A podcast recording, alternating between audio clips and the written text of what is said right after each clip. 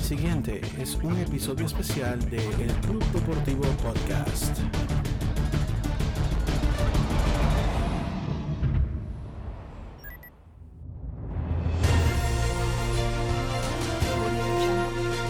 El 2020, año difícil en todos los aspectos de nuestra vida. Todo cambió por completo. Distanciamiento social, mascarillas, cero eventos en vivo. A pesar de todo esto, nuestra amiga, la lucha libre, permaneció con nosotros, aunque es innegable que también fue afectada. Hoy, el Club Deportivo Podcast reconoce a todos esos luchadores, luchadoras, historias y hazañas que aún en medio de este año nos entretuvieron y aliviaron la carga. Esos son los valores 2020 de El Club Deportivo Podcast.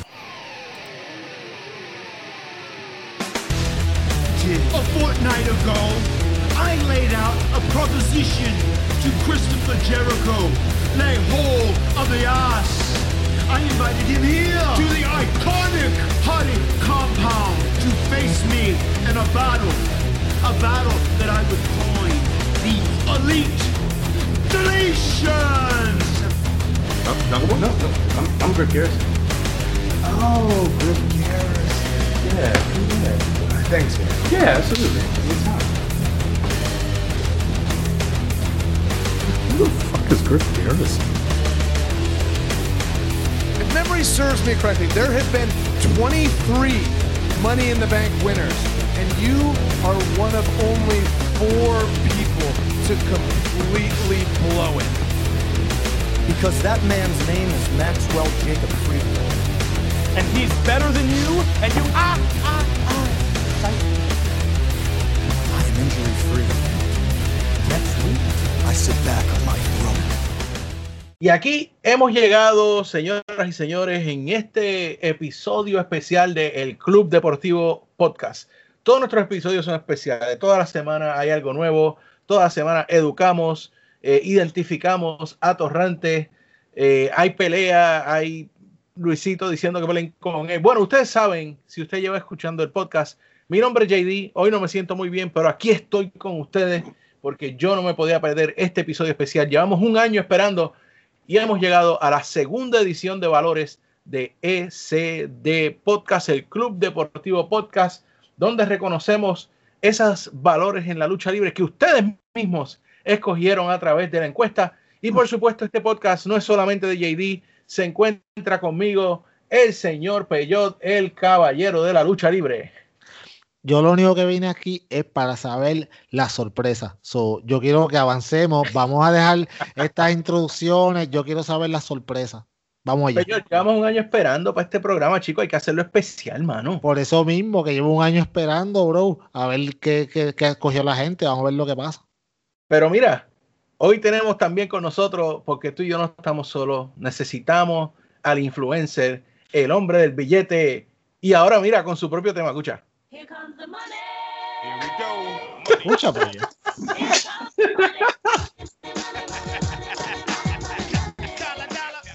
Aquí está Luisito.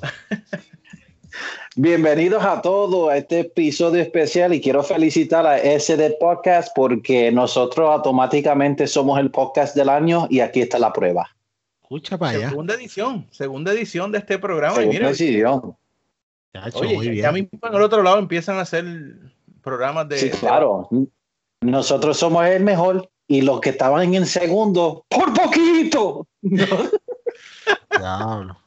Tú sabes que Pero como no esto llegaron. se siente como un show como los Grammy o los Oscar, algo así, yo, yo me quería poner tuxido, pero tuve dos problemas. Uno, que no tengo uno, y segundo, que yo sé que la gente se pone tuxido como que cogen sillazos en la cabeza y yo no estoy para eso. O guitarrazo, ¿eh? No, o un pedacillazo. Un guitarrazo, sí, un guitarrazo y después y después JD lo pone, después lo tiene que poner en Facebook 15 veces al día por una semana. Vamos, vamos a los valores, que es mejor que. eso. Vamos a los valores, que a eso es a lo que vinimos a este programa, señoras y señores. Y muchachos, eh, yo sé que primeramente quiero agradecer a todos los que votaron. Eh, ustedes se van a sorprender con los resultados de esta edición. Sí les puedo adelantar que hay un solo empate. Uh, y ustedes saben, voy a aclarar las reglas del empate que la establecimos el año pasado. Cuando hay un empate, nosotros votamos al momento y el que salga de esos dos que están en empate entre nosotros tres es el que gana esa categoría.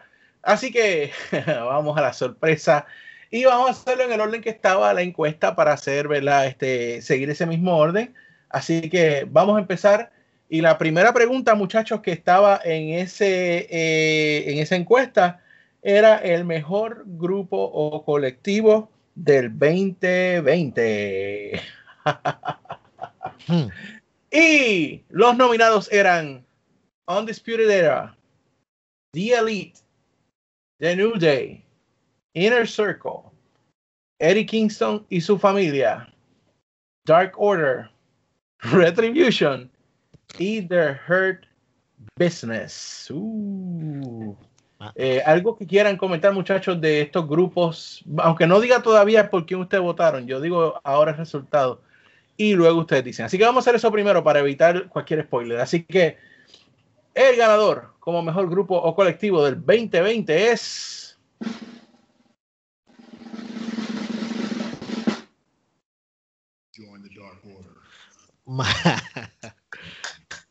Muy bien, más vale. Bueno, Más vale. Más vale. Hello. Papi, estos son los votantes de ECD Podcast, estos no son los de otro lado.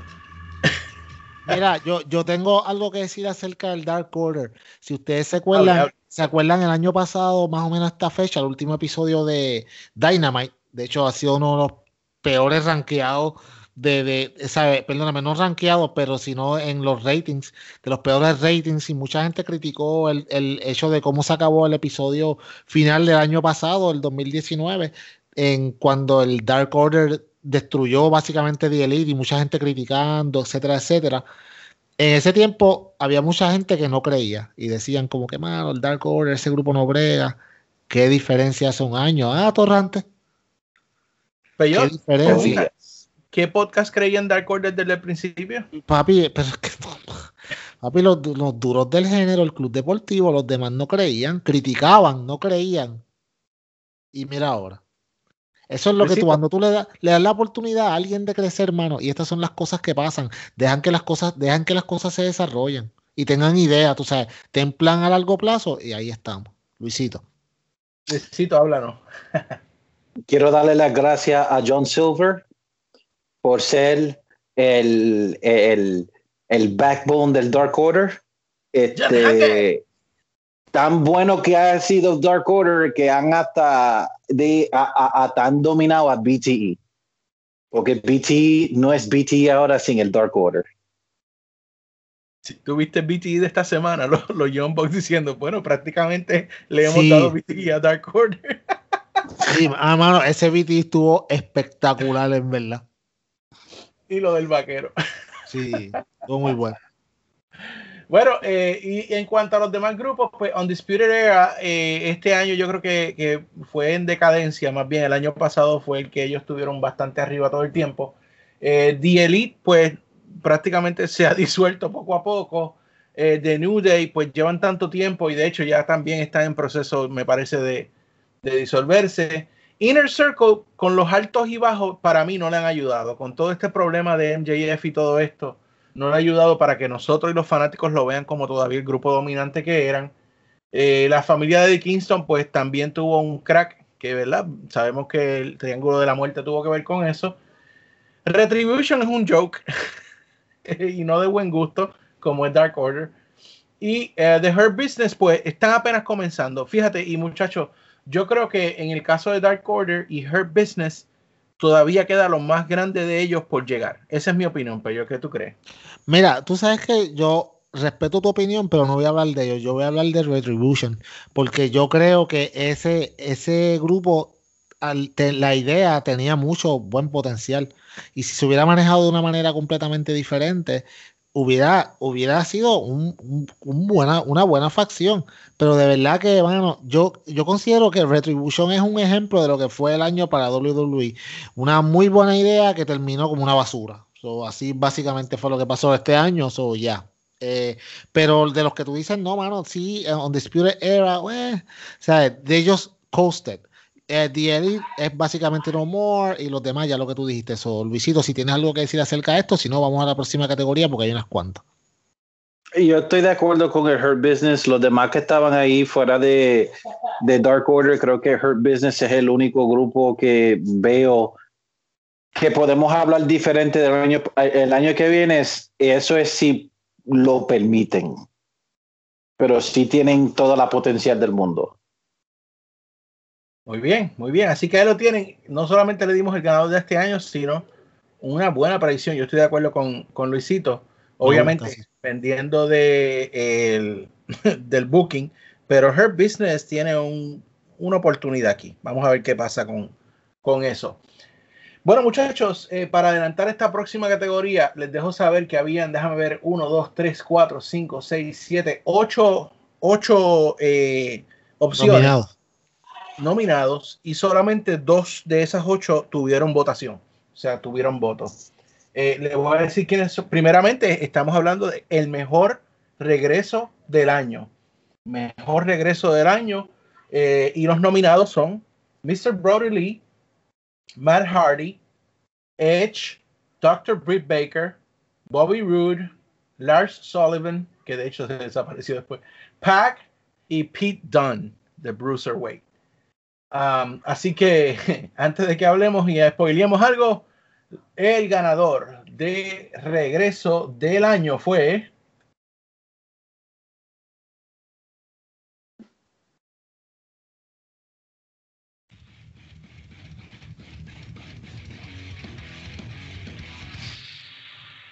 What? Really? Edge. Edge, Luisito, háblame de Edge y el regreso de Edge. Atorrante que hicieron estas votaciones. Por eso es que eh, aquí yo no puedo hablar nada de este podcast. Bueno, eh, es imposible para mí yo poner a Edge over Brody Lee. Gracias. Ed- eh, Edge lo que él hizo fue que vino de retiro después de nueve años, luchó tres veces y se lastimó y de ahí no se ha visto más. Eh, Brody Lee en sí se, se transformó porque él se convirtió de Luke Harper a Brody Lee y ahora nadie está hablando de Luke Harper hasta ahora que yo dije nombre, ese nombre. Pero fuera de eso, una persona que ha sido un personaje por toda su carrera, que todo el mundo sabe quién es, y se puede convertir de una manera que nadie se, se acuerda de lo que él era antes, para mí eso es un regreso del año. Mi voto fue Brody Lee, y por mucho. Peyot. Ay, Dios mío. Lo que viene de Peyot ahora. Pero que esta gente son brutos, ¿qué es esto? Mira, no, no, no, no, no, no. Mira, ok. Lo que dice todo ah, Luisito, por eso es que tú estás en este podcast. Mira, mira, mira, mira, mira, mira, mira, mira. Mr. Brody Lee cogió, y, y- esto lo unimos al, a lo que estábamos hablando de las votaciones anteriores ahora mismo, el Dark Order. Mr. Brody Lee cogió un grupo que al final del año estaba en decadencia, todo el mundo pensaba que lo debían romper y lo elevó al no solamente al grupo como tal, pero sino que nos dio una de las mejores luchas y una de las mejores sorpresas del año en ese grandioso y alabado Saturday Night Dynamite, en el cual él destruyó a, a Cody Rhodes para el gozo de Luisito y todos los presentes. Y no solo eso, sino que transformó su personaje de una forma tan increíble que, como dijo Luisito ahora mismo, nadie se acuerda quién era Luke Harper. Eh, Edge, bueno, ok, yo te voy a decir la verdad, el regreso de Edge estuvo bastante cool en el Royal Rumble. Desafortunadamente se sabía, pero después de eso, ¿qué él más hizo? Una de las luchas más aburridas de la historia en WrestleMania. La mejor Eh, lucha de todos los tiempos, muchacho. Papi, esa no fue ni la mejor lucha de ese cartelero. Ay, De acuerdo. Bueno, los votantes hablaron. Te eh, perdonamos, te, te, perdonamos. muchachos y de todos los que votaron. Eh, eh, la emoción de ver a Edge de nuevo después de tantos años puede haber influido en eso. Hay que, hay que entender, ¿verdad? Que Edge, acuérdense que Edge cuando se fue, eh, no esperábamos que se fuera. O sea, no era como que él venía teniendo un problema, de sino que salió de repente, él dijo, no puedo luchar más y por lo que él tuvo, pensábamos que quizás no iba a volver. Y yo creo que por eso es que se le dio ese voto de confianza. Yo creo que por, por el hecho de que, de que, pues, esa emoción de verlo de nuevo. Eh, acuérdate que WWE relies a lot en nostalgia y pues. Está bien, está bien. Se- vamos, se- vamos, vamos a Bueno, pasando la página al feudo del año, muchachos. Y ya. Aquí eh, le voy a leer las- lo- los nominados para este feudo. Eh, este estuvo un poquito más reñido que esa última categoría. Oye, Eh, oye, antes de que, antes, antes de que siga, eh, en la otra categoría anterior, disculpa que te interrumpa, ¿quién más cogió votos? Dime que Mr. Brody Lee, ¿por qué? Mr. Brody Lee. Sí, Ok, estuvo, Está bien. estuvo un 42.86 para Brody Lee a un 57.14 para Edge. Ok, Por está bien. está bien. Bueno, pues, no, pues entonces sí la, se la perdonamos. también. Estuvo reñido también. Se la perdonamos, se la perdonamos. Los demás no cogieron ni un voto, bendito. Bueno, feudo del año. Tenemos aquí las diferentes opciones. Eran Orange Cassidy versus Jericho, Sasha Banks versus Bailey, Pat McAfee contra Adam Cole, Moxley contra Eddie Kingston, Rollins versus Mysterio, Guay. Lana contra las mesas, Undertaker contra AJ Styles, Kenny Omega y Hangman Page, que sabemos que no fue un feudo en- entre ellos como tal, pero pues sí. Eh, y FTR contra los Young Bucks. Así que vamos a ver quién ganó la encuesta de feudo del año.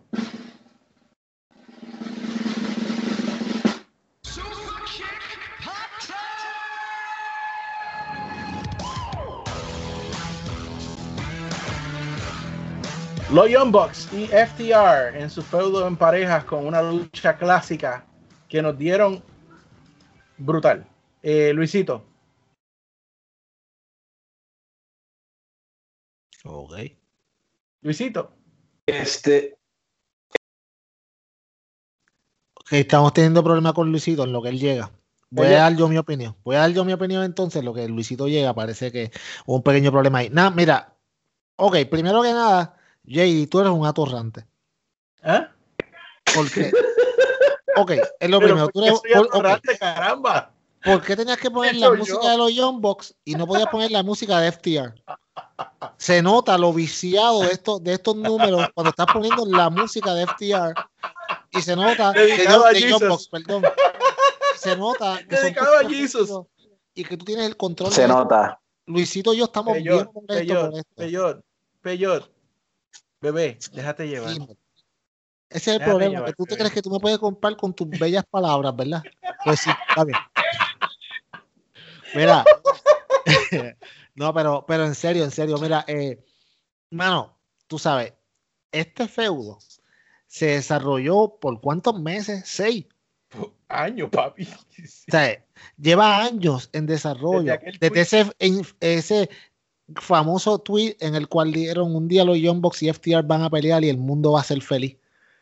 Y por fin, por fin se dejó, por fin llegaron a, a, a AEW como tal y por fin eh, se logró hacer después de tanto tiempo en, en, un tipo de feudo que tú hubieras esperado que hubiera sido bien claro definido quién eran los faces y heels. Y en un momento tú veías que los Young Bucks tuvieron que sacar de ese lugar que no tenían de que tú no per- esperabas verlos para darte una lucha espectacular, una lucha seis estrellas, mano, una de las mejores luchas en parejas que yo he visto en mucho tiempo. Y no lo puedo negar, solamente, solamente rivalizada por otra lucha en pareja en la cual estuvieran los Young Bucks, que lo hacen ser merecedores de ese segundo lugar en las mejores palabras del, de parejas del mundo, definitivamente. Oye, pero tenía que tirar la puya. Luisito, háblame de este feudo y por favor, algo que tú eres muy experto. Imagínate este feudo con el estadio lleno. Um, eh, yo creo que la lucha fue excelente, pero no fue mi feudo del año. Ok. Mi feudo del año fue John Moxley contra Eddie Kingston. Eh, la lucha de los Young Bucks contra FTR fue mejor, pero el build de la lucha, ahí se lo ganó Moxley y Kingston. Ok, ok. Ok. Ahí está. Ok, Yo creo que fue- bien. ¿Por quién tú votaste, eh, Peyor? No. wow. Ah, Sí, yo también. Yo, yo también voté por FTR y John Box. Eh, es que, de hecho, ese feudo fue muy bueno también. Eh, eh, y honestamente, el de Sacha Banks y Bailey, como que le sacaron mucho, mucho, mucho tiempo, pero también era algo que veníamos esperando. Eh, para mí eran los top 3 de, de esa, de esa lista. Pero por supuesto, FTR y Young Bucks de nuevo es algo que venía ya desde tanto tiempo, desde aquel tweet. Lo veníamos esperando. Y, y de nuevo, yo solamente puedo imaginar que si hubiese caído el estadio, si hubiese estado lleno, cuando Oh, sí. estos dos parejas hicieron ese gran clásico eh, de lucha libre, mano. Brutal. Anyway, ahí dejamos el feudo del año y pasamos a un- uno donde sí yo les puedo decir, yo encontré una sorpresa. Para mí fue sorpresa lo que eh, el, quien ganó este, este, este, esta encuesta. Así que vamos a ver quién fue la revelación del año, muchachos. Eh, y aquí están los nominados. John Silver, Johnny Hungry, Ricky Starks, Will Hobbs, Anna Jay, Cameron Grimes, Priest, Dexter Loomis, Dominic Mysterio, Carrion Cross, Santos Escobar y Eddie Kingston. Así que el ganador de revelación del año fue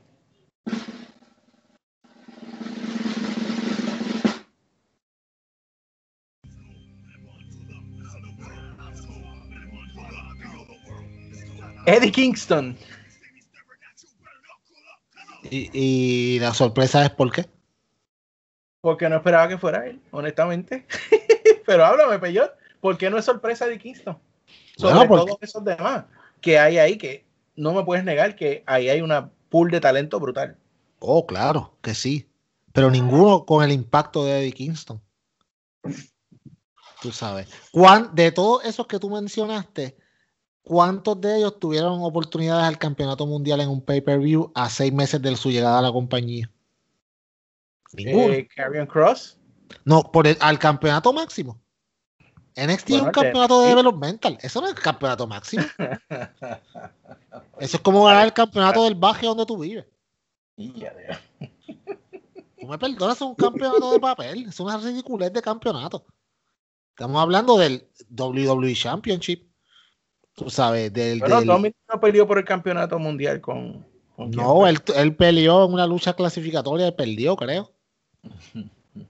No, no, no, no. O sea, no, y hablando en serio, lo que pasa es que el impacto de Eddie Kingston de llegar de la nada a convertirse en un primer, a- no un primer contendiente, pero en una lucha con John Moxley, que fue una gran lucha. Y como dijo Luisito, un feudo espectacular. Cuando menos tú te lo esperabas. Sea, es que nos trajeran este modo de dar promo old school que hace años que tú no veías, que desde el primer momento te impactó. Tanto así que lo firmaron rápidamente sin pensarlo. O sea, esto, esto es lo que yo llamo una revelación, porque es algo que tú no te esperabas y que al final del año tú dices como que, wow, ¿sabes qué, mano? Este tipo en una forma u otra cambió lo que nosotros estamos viendo de lucha libre y fue espectacular. Te digo que él trajo de nuevo lo que fue el arte de las promos al forefront y yo estoy, mano, de verdad, más que contento con esta votación. Excelente decisión. Luisito. Estoy de acuerdo, porque vamos a ser claros. ¿Quién sabía quién era Eddie Kingston en enero? Exacto. Nadie. Había gente que cuando vino Eddie Kingston tuvieron que ir a YouTube a ver quién era Eddie Kingston. So, para mí fue una votación excelente. Y para dejarles saber, el que quedó segundo en esta votación fue Karrion Cross. Y luego hubo un empate de Johnny Hungy y Ricky Starks. Ya, ok, está bien. Ok. Carrion- no, no, Carrion Cross puede, puede- vamos, que el, el sample es tampoco, de verdad. Porque ¿cuánto tiempo le estuvo? Un mes y medio, algo así, después que y de- ganó y se lesionó, ¿verdad? So, Sí. pero, pero sí tuvo una entrada espectacular y todo eso. Obviamente lo ayuda a su esposa, pero, pero, tú sabes, pero está bien. Sí, me imagino. Ok. Claro. Ya, ya, no nos metamos en problemas hasta en el episodio especial, por favor. a ti es que te van a votar a mí, ¿no? bueno, y Caru oye esto, yo creo. Ah, tú ves ese programa. Eh, Siempre con esos comentarios. tú eres un santito. claro que sí. Siempre. Mejor lucha en parejas del año, muchachos. Este, este, Y- las ca- los nominados para esta categoría era The Best Friends versus Santana y Ortiz, el Parking Lot Brawl. Eh, The Young Bucks contra Hangman Page y Kenny Omega en Revolution. Eh, The Young Bucks, de nuevo, of course, contra FTR en Full Gear. Eh, Natural Nightmares versus Butcher and Blade en el Bunkhouse match que tuvieron recientemente. Y de Impact Wrestling, The North contra Motor City Machine Guns Wow. por los campeonatos en pareja. Está dura esta, esta categoría, yo creo que era una de las más duras de toda la encuesta. Y vamos a ver quién ganó para que entonces Luisito empiezas tú esta vez y luego pues yo eh, termine con este tema. Así que el ganador como mejor lucha en parejas del año fue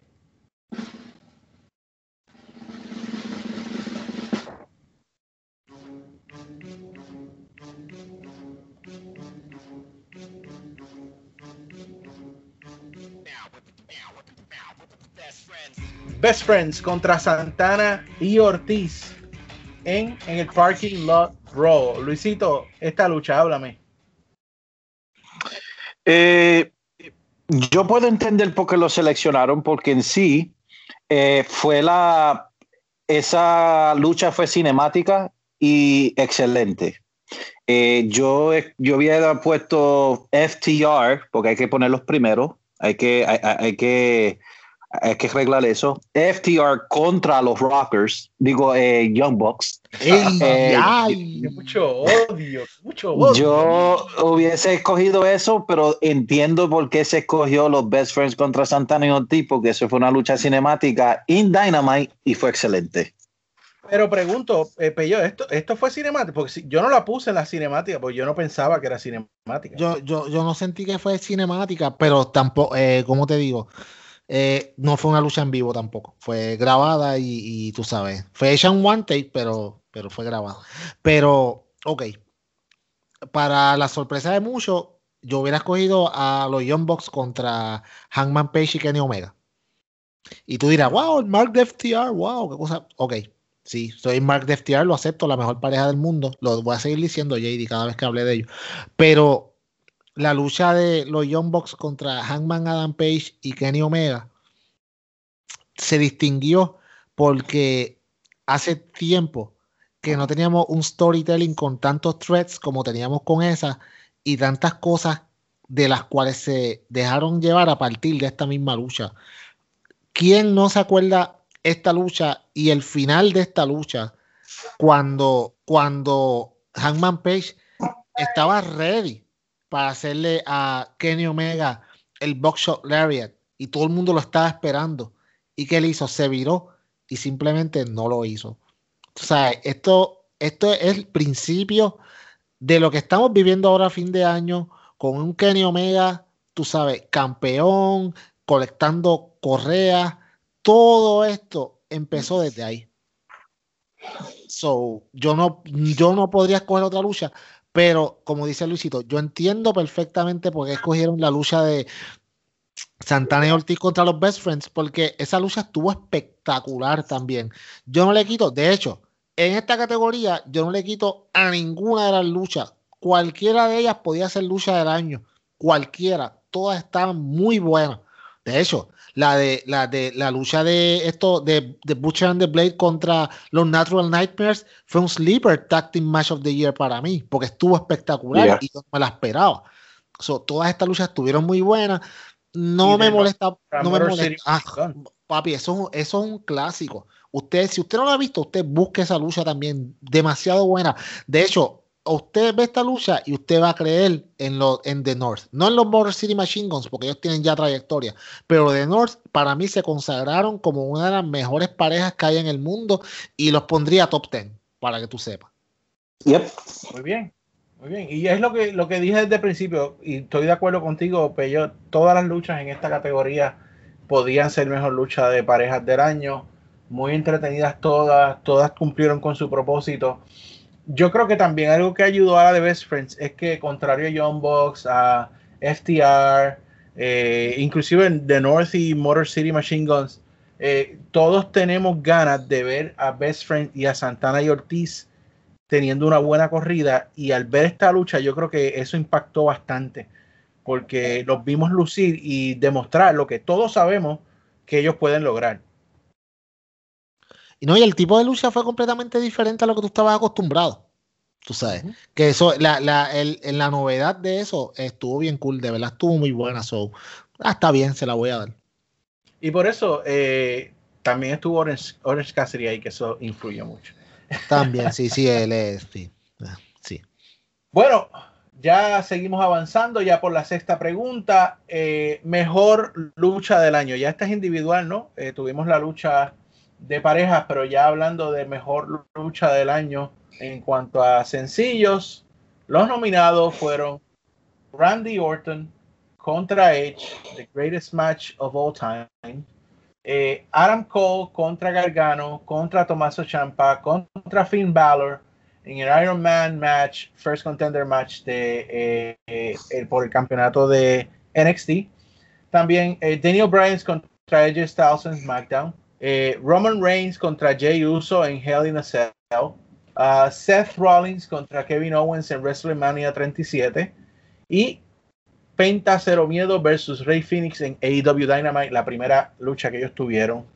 Eh, que conste, quiero aclarar, aquí no está la lucha de Moxley contra Omega porque esa lucha ocurrió Después después, ya la encuesta estaba arriba. Así que por eso es que esto no está ahí, muchachos. Pero vamos a ver quién ganó mejor lucha del año para el 2020, este tremendo añito.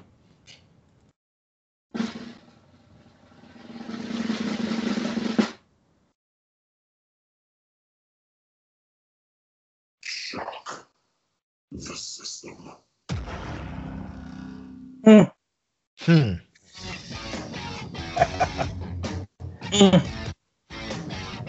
La lucha ganadora fue Adam Cole contra Gargano, contra Tommaso Ciampa, contra Finn Balor en el Iron Man match, first contender por el campeonato de NXT. Luisito, tú eres el experto en NXT, empieza aquí. Um, hmm. Interesante. Eh, Yo- Sorpresa.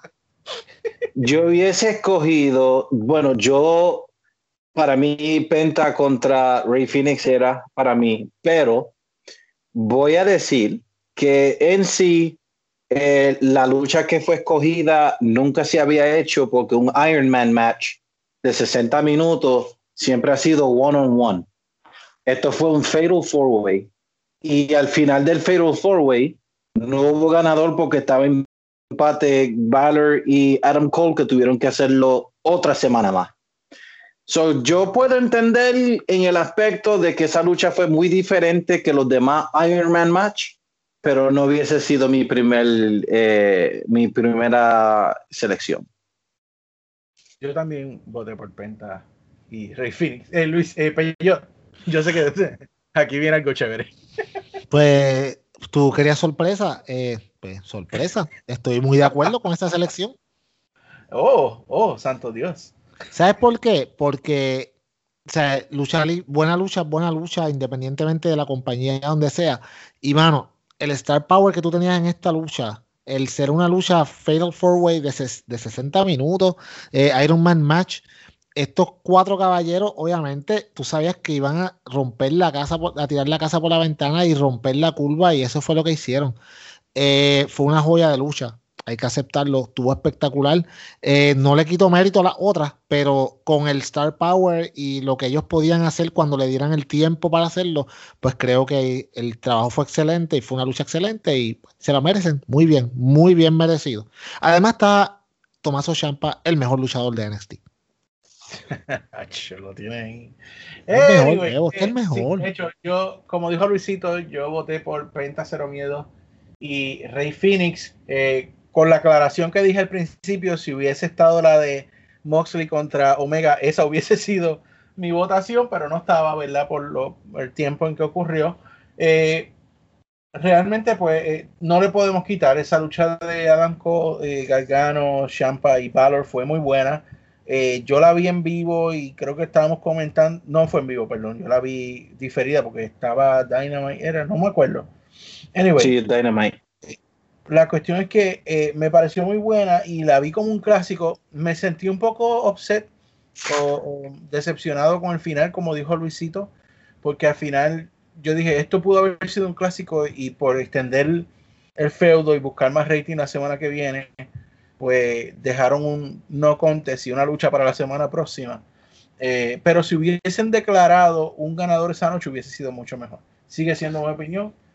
No, no, Eh, muy bien, muy buena, muy, muy cierta.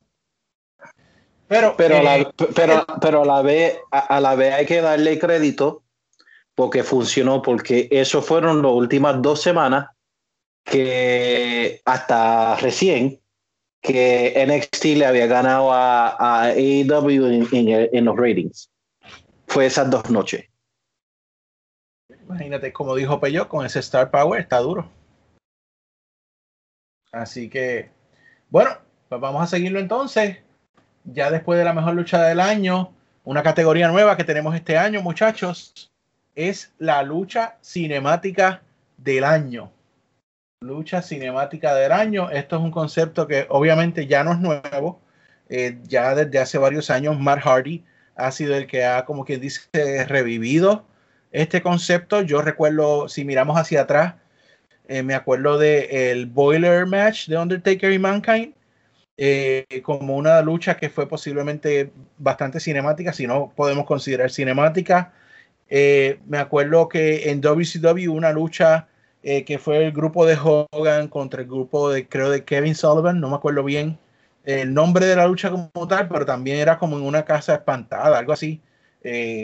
Así que es un sí. género que siempre, si ustedes vienen a ver, ha, estado presente, pero que no había estado tan presente como este año, que por supuesto, pues por las condiciones en las que estamos, eh, se usó más, aunque a veces peca de que específicamente WWE lo quiere usar demasiado ahora, pero este sí creo que nos dio unas buenas eh, luchas. Y aquí están los nominados, muchachos, para que sepamos quién ganó y para que ustedes me den su opinión experta sobre la lucha cinemática del año. Así que los nominados fueron Undertaker contra AJ Styles en el Boneyard Match, Matt Hardy contra Sammy Guevara en el Elite Dele- Deletion, um, Adam Cole versus Velveteen Dream en el Battle of Brawl en In Your House, uh, el Corporate Money in the Bank Match de WWE, eh, Bray Wyatt contra Braun Strowman en el Swamp Match, Bray Wyatt contra John Cena en el Firefly Funhouse Match,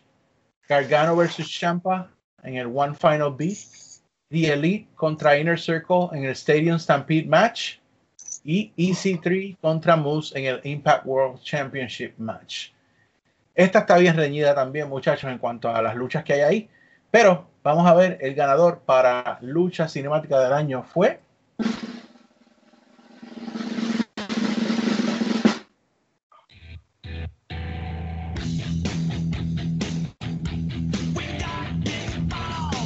El Undertaker contra AJ Styles en el Boneyard Match.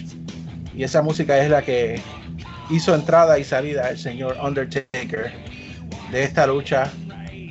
Pero háblame de esta lucha cinemática. Mira, eh, wow, espectacular esta lucha, de verdad, a mí me encantó. Siempre lo he dicho, lo diré por todos los restos de mis días, que esa fue la lucha con la que el Undertaker debió retirarse. Eh, eso creo que en este podcast lo hemos dicho todos, creo que todo el mundo piensa igual. Fue, mano, fue un, eh, un perfecto send-off a la carrera de Undertaker. Eh, fue una, mano, ¿sabes? Fue una lucha bien planeada, fue espectacularmente grabada. ¿Sabes? Yo considero que para mí esto fue lo único bueno de este WrestleMania que pasó. Y lo de John Cena. Esto y lo de John Cena con Bray Wyatt, pero por razones diferentes. Pero pero esta lucha en específico, mano, fue una lucha memorable. Entonces, tú podías tener como que, ok, esta fue la despedida del Undertaker, fue perfecto levantar la mano, que saliera el, el, el, pues, el nombre de él allá, que para en el momento yo dije que era un poco cheesy, sí, ok, pero, pero vamos, eh, la lucha no solamente todo tiene que ser perfectamente que haga sentido en lucha libre, pero, pero estuvo bastante cool y no, no, no, las demás luchas creo que tenían bastante, bastante también mucho mérito, especialmente el Stadium Stampede. No porque sea IW, pero porque o sea, la, logística de grabar esta lucha, el, el setup que nunca en tu vida vas a tener una oportunidad de hacer algo así, ever, por, las condiciones especiales que estamos viviendo ahora mismo, creo que hubiera sido también una buena selección. Había muy buenas selecciones, pero de- definitivamente eh, la correcta fue la que ganó. Y muy bien por Undertaker y AJ Styles, que hello, tú sabes. Excelente lucha, lástima que no fue la última y después hicieron la asquerosidad que hicieron con Taker los otros días. Muy bien, Luisito. Ah, yo estoy muy de acuerdo. Am, yo creo que todos tenían mérito. eh, y yo estaba entre Stadium Stampede y el Firefly Funhouse match. Pero el Boneyard match fue la primera vez que se hizo eso y la última vez que se había hecho una lucha cinemática fue el, el en Impact con Broken Matt Hardy que él fue el que empezó, eh, lo, lo renació de nuevo. Después de eso, nosotros nos vimos a Boneyard, hasta el Boneyard y sinceramente, AJ Styles fue el, es la razón mía en por qué yo quise esta selección, porque de todos los luchadores que estaban en todas estas luchas, nadie hizo un impacto más grande que AJ Styles, porque hay que ser sincero, él le salvó lo último, la última, los últimos años del Undertaker, que los últimos dos o tres años en WrestleMania estaba, eh, ese, ese se lo salvó. Ese tipo hizo que Undertaker se saliera de la lucha libre en muy buena manera. Y el impacto que hizo AJ Styles en saving the Undertaker's career, yo, yo estoy muy de acuerdo con la selección. Muy bien. Eh, por supuesto, yo estoy también de acuerdo. Eh, AJ Styles, ustedes saben como yo siempre me he expresado de AJ Styles, estoy completamente de acuerdo con lo que dice Luisito, que fue quien, quien mejor trabajó esta lucha que, y de acuerdo con Peyot, debió ser el último momento que viéramos a Undertaker en WWE Television, aparte del, del documental que hicieron después, que a mí me pareció muy bueno también, un documental excelente. Excelente, Pero excelente. tal, en un show de WWE, esa debió ser la última presentación. Ver a Undertaker salir en la motora para mí fue excelente forma de cerrar su carrera. Esto que hicieron hace poco, pues, una basura. Eh, pero eh, excelente. A mí me pareció que aparte de esa, eh, les soy bien honesto, eh, aunque detesto a la torrante de Velvet in Dream, la lucha de Adam Cole con Velvet in Dream en Full House estuvo muy buena, muy buena, muy buena. La de Bray Wyatt contra John Cena en el Firefly Funhouse match y la del Stadium Stampede, esos, esos tres eran mi, mis picks, pero sí voté por Undertaker y AJ Styles, que me parece que eh, se lleva y mayormente también, no solamente por la ejecución, por cómo lo hicieron todo como ustedes mencionaron, sino por el, el valor sentimental que tenía ver a esa superestrella de nuestra niñez, pues ya cerrando el capítulo de su carrera en, en esta lucha. Así que muy buena decisión de los muchachos. Eh, Bueno, hasta ahora, muchachos, yo creo que no ha estado tan mal. Maybe una que ustedes se han quejado ahí, pero, pero han votado bien, ¿no? Sí, por la mayor parte sí. Bueno, pues hay cosas que han hecho votaciones buenas, hay otras que no tanto. Vamos a ver la mejor pareja del año. Vamos a ver, Ya- los nominados Ya tú, ya, Para ya tú mejor. sabes. Si- Siento lagrimeo ya. para mejor pareja del año fueron los Street Profits, FDR, los Lucha Brothers, The Young Bucks, The New Day, los Usos, Shinsuke Nakamura y Cesaro, The Viking Experience, Raiders, whatever, y Kenny Omega y Hangman Page. Así que el ganador o los ganadores para mejor pareja del año fueron.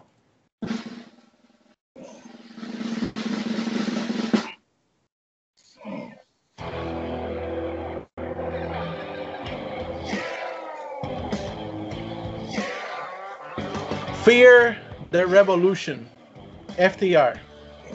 Peyot, sé que estás teniendo un orgasmo luchístico, háblame. Lo sabes.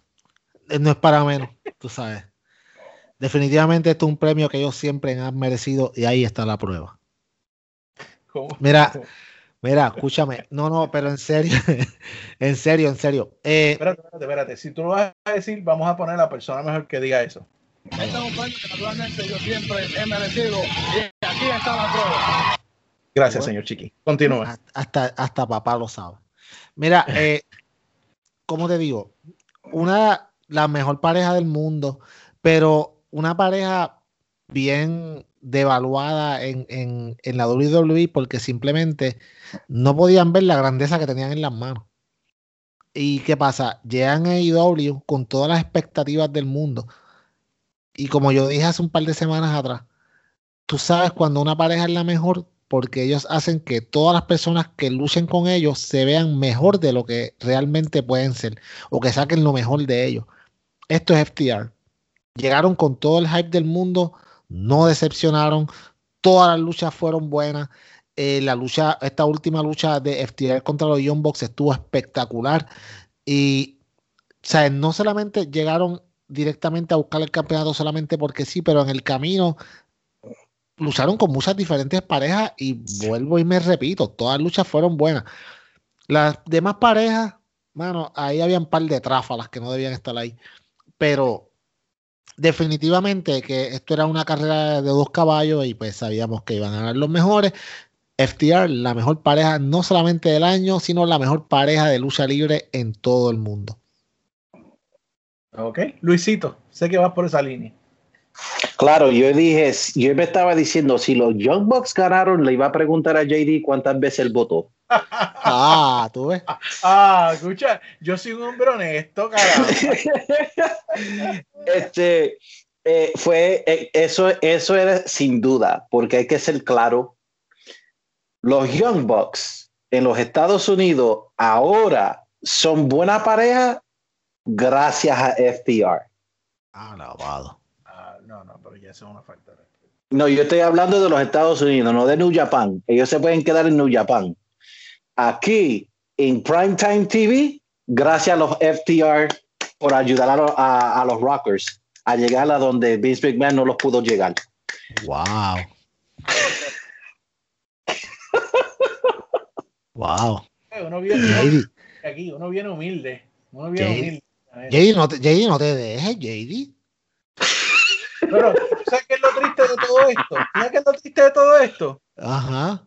Que yo aquí bien contento y venía a decirle, caramba, yo voté por FTR. Ah, tú ves. Yo voté Y- por iba- FTR. o sea, Y es o por sea, una sencilla razón. o sea, tú, tú aceptas que ibas a mentirle aquí ahora mismo. No, Porque no. Tú yo no venía puedes, tú no, ay, JD, ay, JD, Yo vine claro desde el principio. ay, Luisito. Señor, Vamos a ver, señor, Luisito, esto- Luisito. Señor, esto se llama un swerve que no funcionó. No, mira, en serio, los Bucks no se llevaron votos en la encuesta. Muy bueno. Muy bueno. Mira, Por eso a- hoy escuchen este podcast. Ah, Hablar, caramba, yo los escucho a ustedes, escúchenme a mí, caramba. ay, Dios. Bueno, yo estoy de acuerdo en algo con Peyot. Una, una excelente pareja es una pareja que hace lucir a todas las demás parejas muy bien. Eso lo llevan haciendo los Young Bucks desde que empezó AEW y Peyot no me lo puede negar. no, es verdad. No negar porque aquí se ha dicho ya que la división de parejas de AEW la cargó los Young Bucks en su espalda, no ganando, sino poniendo otras parejas over. ¿Estoy mintiendo, Peyot? No estás mintiendo. Ok, ahí llegamos, estamos en un acuerdo. Ahora, no puedo negarme y reconocer que desde que llegó FTR, la, la división estaba levantada, pero estaba un poquito messy. Hay que ser honesto. Sí, habían sí. unas luchas muy buenas y habían otras luchas que decían, eh, ok, las reglas, este, esto, lo otro. Y si algo se ha enfocado FTR es en que se respeten las reglas de la lucha en pareja. Hicieron lo de poner en su contrato la- el, el cablecito de tag en el post. Eh, y han hecho unos cambios que realmente han beneficiado a AEW y a la división de parejas que, sin miedo a decirlo aquí, muchachos, lo hemos dicho varias veces, la mejor división de pareja mundialmente la tiene AEW. ¿Estoy mintiendo? No, no está De, mintiendo. de acuerdo. Eso sí, de acuerdo estoy. Estoy predicando. Respeten. no, pero mira, hay que ser honesto. STR vino, ha cumplido con una misión muy grande y solamente hemos visto el principio de ellos en AEW. Yo creo que esta corrida fue muy buena. Eh, levantaron la división también, levantaron el campeonato, eh, abrieron ojos, como dijo Peyot, de quiénes son ellos. Y yo creo que todavía ellos no han llegado al pic. Les soy bien honesto. No han llegado Oh, al pic. y- El pic y va a llegar. tenemos que, y tenemos que aclarar algo aquí que nadie está diciendo. Gracias FDR por traernos para atrás el cleaner, sí, porque fueron ellos. Es cierto, es cierto. Y de hecho, eh, de nuevo, el futuro perfila muy bonito en la división de parejas de AEW, porque tenemos ahora mismo a, a varios grupos y, y parejas nuevas. Eh, los raperitos, ¿cómo es que se llaman, muchachos? Los John No, Cena. espérate, espérate, Ya, espérate, espérate, espérate, espérate. Yo sabía que te iba a decir eso porque yo llamé a los Young Bucks los Rockers. Ellos se llaman The Acclaim. Y sea notorio hoy que el año que viene van a ser la pareja del año. Aquí lo he dicho yo. Es una bold prediction. Fíjate, yo, Eh, yo, yo, los yo que podría estar, escúchame, yo podría estar de acuerdo con esa premisa. Ay, Yes, sir. Lo escucharon hoy. vamos a Fíjate. ver. Les queda largo camino. Vamos a ver. Pero, pero, este ok, año. pero yo no, yo, yo, ah, yo quizás no esté ahora mismo 100% seguro como Luisito, que tiene una fe bastante buena y se la aplaudo, porque de verdad o sea, está bien cementada, porque es una gran pareja. Pero lo que sí puedo decirle es que lo que dijo JD es muy cierto. Eh, se augura una gran, un gran año para la división en parejas de AEW. Estos muchachitos jóvenes que vienen subiendo Top Flight, The Acclaimed, eh, Bar- The Varsity Blondes, vienen un par de parejas por ahí, sin contar de que todavía no sabemos las repercusiones de lo que está pasando en el ángulo de Kenny Omega, Don Callis y la invasión entre comillas de Impact a All Elite Wrestling, etcétera, etcétera. So, se perfila un buen año en la división de pareja. Para los que nos gustan las luchas en pareja, estamos de pláceme, pero todo esto no podía pasar sin que llegara FTR a AEW. Eso es así. Bueno, ahí está. Están contentos. Ya les dije que voté por FTR. Así que vamos a la próxima pregunta. Y aquí ya estamos en los premios mayores de este año, muchachos.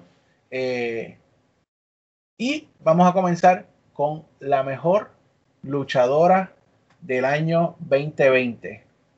Así que vamos a hablar de la mejor luchadora 2020, comenzando eh, con decir los nominados para mejor luchadora 2020 son Becky Lynch, Bailey, Hikaru Shida de Charlotte, Io Shirai, Tessa Blanchard, Sasha Banks, Nyla Rose, Thunder Rosa y Rhea Ripley. Y la ganadora a mejor luchadora del año 2020 en los valores 2020 de ECD Podcast es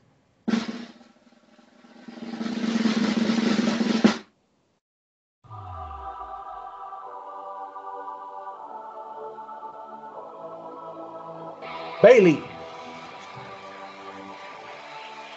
What?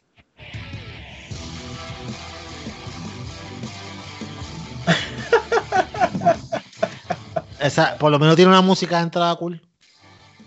Ajá, Luisito, empieza tú. ¿Qué, ¿Qué nos puedes decir de Bailey? Bueno, no voy a decir que Bailey fue mala, porque fue muy buena, este, especialmente a lo último, pero eh, mi selección fue Tessa Blanchard y la razón fue porque aunque luchó menos, fue la primera mujer que fue campeona mundial de la división de hombres siendo mujer. Y eso no se puede ignorar.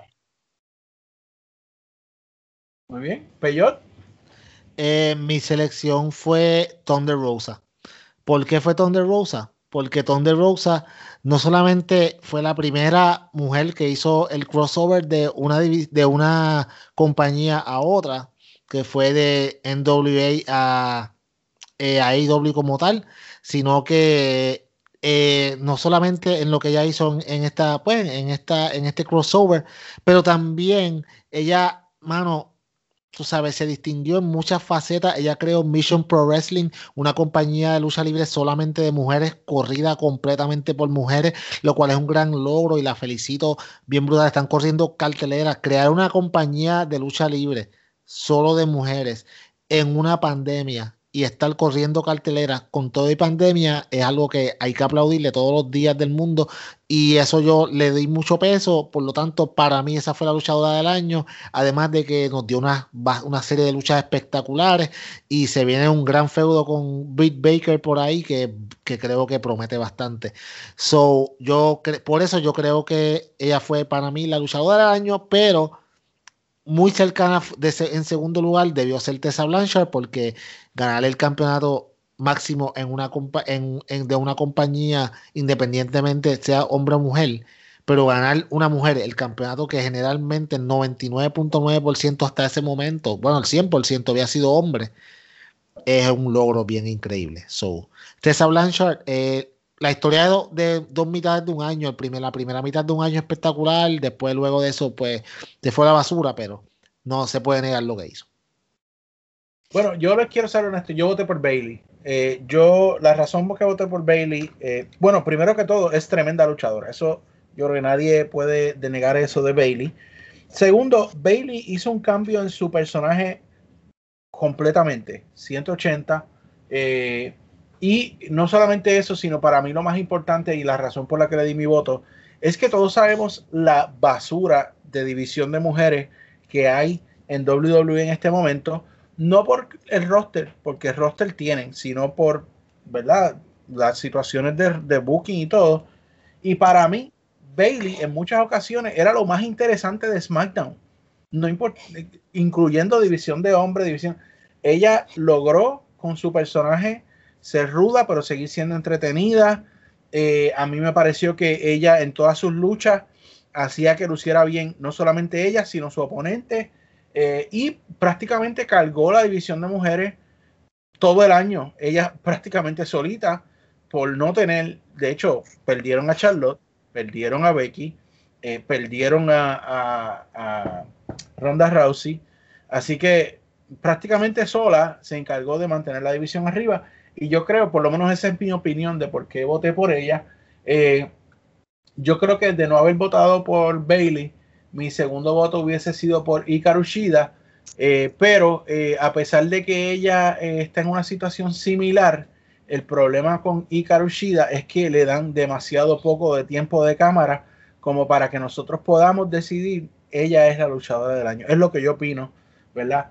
Pero eh, yo en este caso sí estoy de acuerdo con la votación general de que Bailey era la luchadora del 2020. Así que sorpresa para ellos ustedes, muchachos.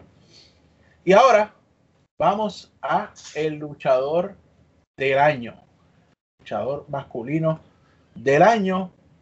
Los nominados son Kenny Omega, Moxley, Drew McIntyre, Cody Rhodes, el favorito de todos nuestros amigos, Randy Orton, Mr. Brody Lee, Roman Reigns y Seth Rollins.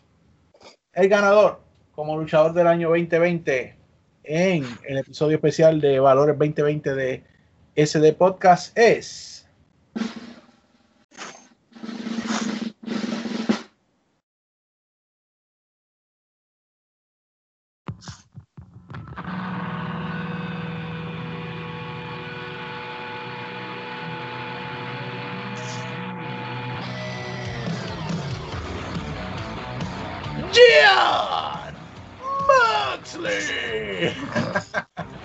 De hacer mi impresión ahí de este muchacho. Te quedó bien mala, pero te la compramos. Está bien, no hay más nada. Mala mía, estoy enfermo, estoy enfermo. Tenme, compasión. Está bien, está bien. Pero yo, Moxley, luchador del año, no solamente de la revista de lucha libre, sino también de aquí, sdpodcast.com. Eh, mis respetos. Un aplauso. John Moxley, 21 y 1.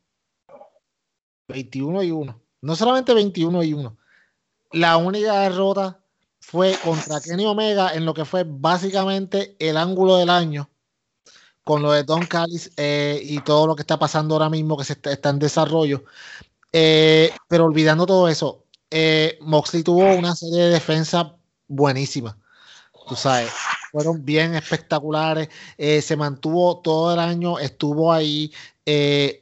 Creo que hizo un trabajo espectacular con lo poco que pudo bregar. Porque recordemos que Moxley solamente tuvo dos episodios con el campeonato. Eh, tú sabes, de eh, antes de que empezara la pandemia y se fuera todo en shutdown. So, para mí fue espectacular, de verdad, el que él haya ganado, muy bien merecido. Eh, me gustó mucho esta selección, yo voté por él. Eh, no creo que los demás, aunque eran muy buenos, pero no tenían break. Eh, de verdad, este era el año de Moxley, fue el año de Moxley. Y creo que el 2021, pues desde ahora lo voy a decir para que no digan que es un spoiler, es que va a pasar, va a ser el año de Kenny Omega. Pero vamos, Luisito. Luisito, No había nadie más que, que John Moxley.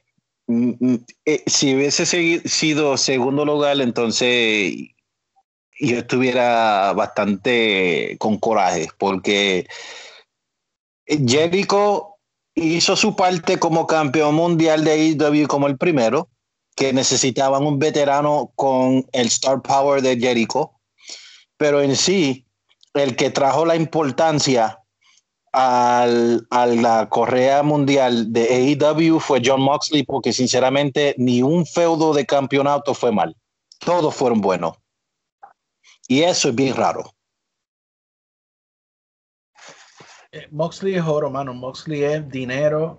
eh, y, y yo creo que lo que Jericho hizo por AEW en el primer año, Moxley, con todo el respeto del GOAT, Moxley lo superó. Eh, Yes. Y me refiero a que eh, la exposición que le ha dado Moxley, Moxley ya no solamente para mí un luchador, Moxley está saliendo en mainstream media, Moxley está saliendo en, en, en, por ejemplo, Bleacher Report, cubre cosas que no son de lucha libre de Moxley. Um, eh, de- desde el embarazo de René Paquet hasta la película, de hecho, Moxley hizo una película este año eh, de, de un campeonato de, como peleando por un UFC Championship. Eh, o sea que él ha estado moviéndose. No podemos olvidar que Moxley tiene en su posesión un campeonato de New Japan Pro Wrestling. Ah, Peyot. Ah, Ujú. no se le olvida. Que- Jerry, tú estás, que mucho tú, tú estás aprendiendo. Tú- por eso es que tú estás en este aprendiendo podcast. contigo. Sí, sí, yo, yo estoy más orgulloso de ti. Ay, Dios mío. Así que yo creo que estoy completamente de acuerdo. Moxley era la dirección por default. O sea, Moxley tenía que ser luchador del año. Eh, y estoy muy agradecido de lo que ha hecho. Y de nuevo, espero, hay tantas posibilidades con Moxley en este año, aún sin la correa. Él tiene tantas posibilidades dentro de AEW y de hacer tantas cosas que me, me emociona saber que Moxley está bajo contrato con AEW. Así que es tremendo. Vamos a ver lo que pasa. Luego de él, les dejo saber que de todos esos que mencionamos ahí, solamente dos otras personas recibieron votos en esa categoría porque Moxley arrasó. O sea, en este, Moxley se llevó un 71% de los votos. Eh, el resto, pues se dividieron en formas iguales entre Drew McIntyre y Mr. Brody Lee. Y yo creo que es fair en el sentido de que, eh, por lo menos en el caso de McIntyre, eh, yo no dudo de este muchacho. Él tiene un talento brutal, tiene el look. A él lo que lo mató fue el booking. Que le hicieron lo que hicieron, one, two, esa vaina. Ay, sí. Y ahora es que están, están tratando de arreglarlo y ojalá que lo puedan seguir llevando a donde tenía que ser, que era el original eh, asesino escocés que queríamos ver aquí desde hace tiempo. Eh, y Mr. Brody Lee, eh, que de hecho hizo un excelente papel como hablamos. Lo he extrañado, yo creo que eso también ha, ha sido un poco confuso. En este caso, contrario a otras ocasiones, lo que nos han dicho es que se lastimó, pero no nos han dado ningún detalle. A mí me parece un poco raro que no ha salido en tanto tiempo y ni se menciona, pero eh, estoy ansioso por verlo de nuevo, por ver qué él va a hacer cuando vuelva con el Dark Order. Eh, de nuevo, muchas avenidas para eh, Brody Lee desarrollar ese personaje. Así que me parecen votos muy inteligentes los de nuestra gente en esta encuesta. Solamente quedan dos preguntas, muchachos. Y vamos a hablar de estas ahora mismo, ahorita mismo, órale. Eh, mejor compañía del año. Y esto está bien complicado, muchachos, y quiero hacer la aclaración antes de decir los, nominados eh, y cómo fue la votación. Este año, no hay que mencionarlo, todos lo sabemos que fue algo que nunca habíamos visto. Todas las compañías de lucha fueron impactadas. Eh, lamentablemente, muchas promociones independientes no sobrevivieron el embate de estar meses, eh, ya casi un año prácticamente, de no tener eventos en vivo que son la fuente de ingreso de ellos. Eh, sabemos que los ratings han ha- sido afectados tanto en WWE como en AEW, como eh, Impact. Impact, pues siempre ha estado como en Twitch y todo, pero no, honestamente no he chequeado cuánto fue el bajón, pero por lo menos mayormente las compañías grandes como WWE, AEW, eh, New Japan tuvo que parar por un tiempo, ¿verdad, Peyot? Bastante. Yes. Este, ellos pa- pausaron. Así que ha sido un año muy difícil. Me parece que AAA también. Y ahora es que están como que pisando el suelo para arrancar. Así que esa, esa es la, la estrellita que tenemos que mencionar obligatoriamente cuando hablamos de la compañía del año. Pero vamos a hablar de quién ganó esto y quiénes son los nominados. Nominados para Mejor Compañía del Año, AEW, WWE, Impact, New Japan Pro Wrestling y AAA en México. Eh, de nuevo, aclaro, no está Ring of Honor aquí porque me parece que Ring of Honor ha estado cerrado todo el año y me parece que apenas la semana pasada fue que tuvieron su primer evento, si no me equivoco. Sí, está Eh, empezando a volver sí. ahora a correr. Y me parece que NWA está en la misma condición, si no me equivoco. Sí. Así Sí. que eso ellos dos no están. Pero de esos nominados, el ganador a compañía del año fue.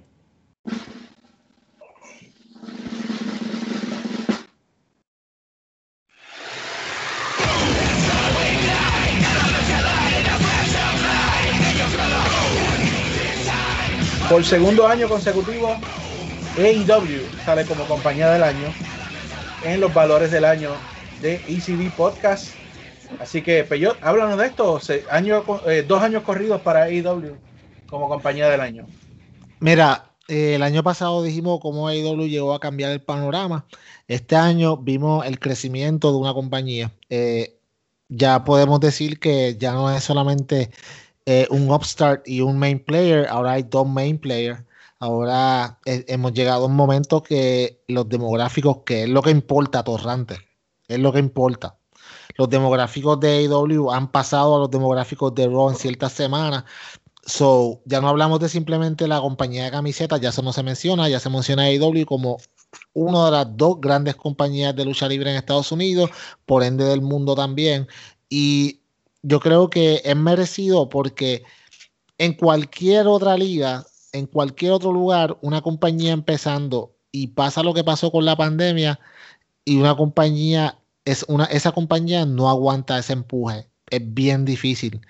Eh, sin embargo, AEW no solamente lo aguantó, pero sino que utilizó esta pandemia para darnos a nosotros, eh, como te digo, eh, talentos que no esperábamos que nunca llegaran, luchas que no esperábamos nunca en la vida que podríamos ver. So, ellos utilizaron ese negativo y lo convirtieron en un positivo y de aquí sacamos gente como Ricky Starks, eh, Big Will Hobbs, Lee Johnson, Eddie Kingston, etcétera, etcétera. Una, pues, o sea, eh, eh, convirtieron lo que podría ser un desastre en oportunidad y le dieron mucha, o sea, le dieron, como te digo, un auge a la lucha libre, sin contar que nos brindaron lo que para mí fue el momento del año, mano, y mira que pasaron muchas cosas espectaculares, pero el regreso de Sting a AEW, eh, cuando llegó en AEW, para mí ha sido una cosa de que lo más espectacular de este año se lo debemos a AEW, Tony Khan, como dije hace un par de semanas, es el salvador de la lucha libre,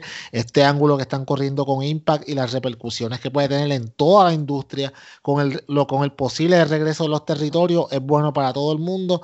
Este caballero está lleno de buenas intenciones, esperamos que siga así para el tercer año y vamos a ver lo que pasa. Muy bien, Luisito. No, yo estoy de acuerdo. Eh, AEW en sí, hay que ser claro, es la única compañía que ha podido manejar eh, la pandemia mejor que nadie y por mucho. Los demos no le bajaron, los ratings no le bajaron, no fueron afectados como fue afectado Impact, como ha sido ah, afectado NWA, ROH, el mismo WWE, porque la única razón que tú tienes crowd noise es porque ellos lo tienen piped, piped in crowd noise. AEW nunca lo tuvo así y hasta hoy son la única empresa que ha, ha podido tener fanáticos y muy buen hecho, que nadie se ha infectado, todo ha sido muy bien, muy organizado, muy buena, muy buena selección. Muy bien, estoy completamente de acuerdo. Eh, Tony Khan se la ingenió, como tú dices, para eh, hacer que en medio de la pandemia todavía siguieran siendo interesantes. Me pareció genial. Fueron los primeros en traer algo de público con las restricciones, ¿verdad? Siguiendo todas las leyes del Estado. Y me parece que inclusive la, la forma en que han manejado el talento cuando ha habido algún positivo eh, no está fácil. eh, o sea, que tú tengas un show buqueado eh, y de repente un talento no pueda estar porque eh, tuvo contacto con alguien que tenía positivo a COVID y tú reescribieras y en algunas veces nos dimos cuenta, pero es imposible, o sea, eh, tenemos que entender las situaciones. En el caso de WWE, eh, yo lo dije aquí la semana pasada, el, el- el sonido grabado de la gente a mí me, me saca por el techo. Eso es lo que me está alejando mayormente del producto. Eh, tener que tratar de descifrar lo que está diciendo un luchador porque el sonido está tan duro me, me molesta. Así que yo creo que contrario a AEW, WWE no ha sabido manejar esto. Lo del Thunderdome fue una novedad por maybe una semana, dos semanas, como el Raw Underground, como Retribution. Y para mí no funciona porque eh, realmente no hace, no añade nada a, a lo que es el, el- programa, específicamente cuando el booking está bien difícil. Tengo que dársela a AAA eh, con el, el evento que tuvieron eh, en, esta, en este mes, eh, tri- Triple Mania, que se llama, eh, Peyot. Yes, Triple Mania. Triple Mania me pareció excelente. Eh, lo vi completo hasta la lucha de Kenny Omega, que era lo que importaba, el resto es pues filler. Eh, y me pareció excelente, muy bien llevado. Fíjate, con un coliseo vacío, pero lo manejaron muy bien. Así que le doy esa. Impact también está teniendo un show bastante bueno, eh, para considerando que tampoco tienen fanáticos. Eh, pero a mí me parece bueno, a pesar de que suena un poquito vacío, como decía Peyot, me parece hace poco, pero eh, honestamente yo prefiero ese vacío al pipe audio de WWE.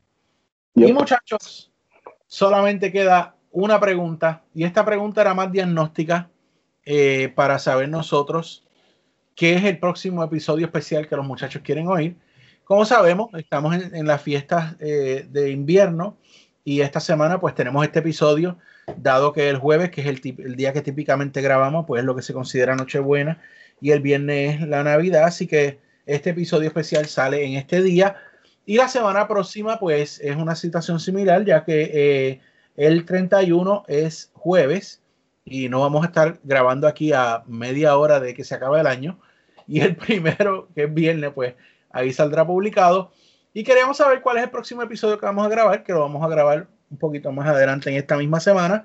Eh, y estas eran las opciones que le dimos a nuestros fanáticos eh, de la página eh, sobre qué episodio especial quieres oír.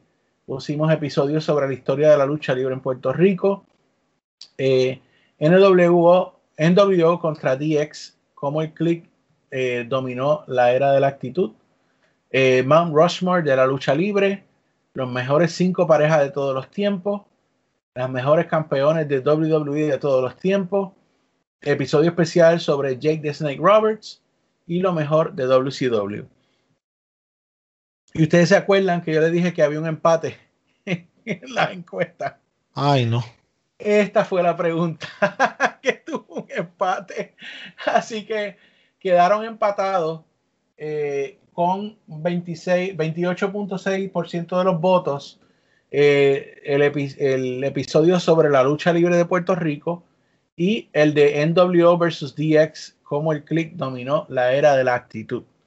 Eh, así que muchachos, nada más queda que nosotros tres eh, pongamos un voto adicional y escojamos cuál de esos dos programas va a ser el que vamos a hablar en esta para el año nuevo. Así que, Luisito, entre esos dos, ¿cuál te parece favorito? Luisito. Se emocionó, tan, se emocionó tanto que se fue. Sí, sí, sí. Voy a decir, voy a decir NWO contra DX. Muy bien. NWO contra DX. Peyot. Yo creo que es obligatorio que nos, sentamos a- nos sentemos a hablar un buen rato sobre la historia de la lucha libre en Puerto Rico. ¿Por, ¿Por qué? Porque, Esto. ¿Por qué? ¿Por qué, te- por qué tenemos que hablar de la lucha libre, la historia de la lucha libre en Puerto Rico? Porque, créalo o no, eh, la influencia de la lucha libre en Puerto Rico sobre lo que es mucho de lo que estamos viendo ahora mismo es bien marcada y es importante que esa historia se sepa. Y yo creo que sería bien interesante que viéramos cómo el, pues, cómo el, eh, estos tres maravillosos hosts de este podcast pudi- pudiésemos diser- dis- pues, este, pues, ver esta historia y, y diseminarla completamente. Esa es la palabra, diseminarla completamente y sería interesante. Por lo tanto, JD, tú como el host de este podcast, tú vas a escoger. Me pones a escoger entre estos dos temas importantísimos. Y yo lo voy a hacer de la manera más salomónica posible. Ok. Llamar al nene tuyo y que escoger. No. Cara es el episodio sobre la lucha libre. Cruz es el de NWO. Bueno, el próximo episodio especial que vamos a tener es el del episodio sobre la historia de la lucha libre Yes. en Puerto Rico. Así Yes. que, eh, Luisito, te voy a enviar un par de videos para que los veas. Yo sé que tú eres el que quizás más de lejitos estaba, porque tú fuiste nacido y criado acá en, en New Jersey. Pero eh, yo sé que algo tienes que haber oído y te voy a pasar un par de videos para que los puedas ver durante la semana y así pues este tengas conocimiento, ¿verdad? No te sientas que estás fuera del grupo, pero pues yo, ese es el próximo tema. Tantas cosas que hablar, Dios mío. Vamos a ver cómo vamos a organizar ese Pero- tema. Yo sí voy a decir que aún siendo nacido y criado acá, eh, Puerto Rico sí tiene mucha historia. Y hay ciertas cosas, hay ciertas cosas que han sucedido que hasta el son de hoy, los mismos luchadores americanos todavía hablan de eso hasta el son de hoy. Todavía tienes a Carlito Colón, sigue con Chiqui Star, Bruiser Brody, eso sigue y sigue y sigue. Eso es verdad. Vamos, Hay que darle- cositas para ese episodio. Sí, sí, Sí. guarda, guarda, guarda. controlarnos porque la realidad es que va a ser un tema muy extenso. Y Yo sé que algunos de los muchachos me habían comentado que obviamente tiene votos, pero me habían comentado que querían sobre ese tema. Y no desmayen, todos los demás temas que están incluidos Los vamos a tocar también. los vamos a hacer. Así que no es como que los vamos a echar a un lado. Esos temas van a venir durante el año próximo. Vamos a buscar, muchachos, más o menos, maybe cada dos meses, traer un episodio especial para que así pues le demos frescura ¿verdad? al podcast y no sea solamente resumen, sino que también eh, tengamos estos temas vario- variados. Y les recuerdo, sigo trabajando en la página arduamente. Eh, van a ver el rediseño prontamente. Los muchachos ya, ya tuvieron un preview eh, de cómo se va a estar viendo. Así que vamos por ahí. Eh, más sencillo de navegar, mucha eh, más interacción, más actualizaciones. También vamos a tener, ¿saben? Hasta una tienda ahí, muchachos, para que nuestros amigos puedan comprar algunas camisetas, que de hecho ya muestreamos una de ellas de Luisito, Fight Me. Sí.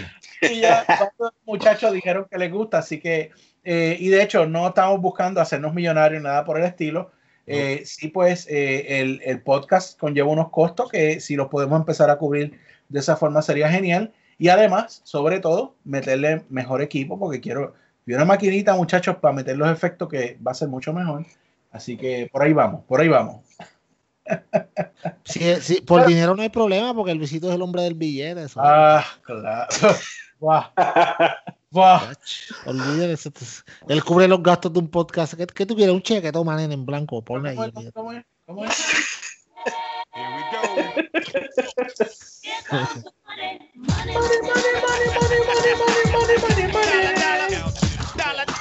Ahí sale, sale eh, Luisito haciendo el pasito bailando ahí. Sigue hacia atrás caminando así. Y lo, y lo, y lo hago y lo hago mejor que Shane. Ay, No lo dudo, no lo dudo. Lo quiero ver. Mano, yo lo hago, yo, la- yo le pongo un poco de sazón ahí, papi. Nosotros somos puertorriqueños. Yo le meto una salsita ahí, mano. Ah. Una salsita ahí, mano. Que hasta Vince me llama mañana si ve el video. Luisito, no me tiente que te haga un mix en salsa de esa canción. No me tiente. This, Escucha, vaya. this is, chacho, cuando lo, cuando lo vea Vince va a decir, who are these people? This is some good shit. Bueno, muchachos, otro año más, ¿verdad? Aunque no es todavía el aniversario de nosotros, eso viene más o menos para el tiempo de WrestleMania, pero eh, como en cuanto a año calendario, ¿verdad? Pues estamos a punto de cerrarlo. Eh, así que de nuevo le doy las gracias a ustedes. Estamos creciendo, estamos en, el próximo en la próxima etapa. Los muchachos, la comunidad de ECD Podcast está creciendo también. Se siente el apoyo, se siente la buena vibra. Así que gracias a ustedes que siempre sacan un rato semanal conmigo.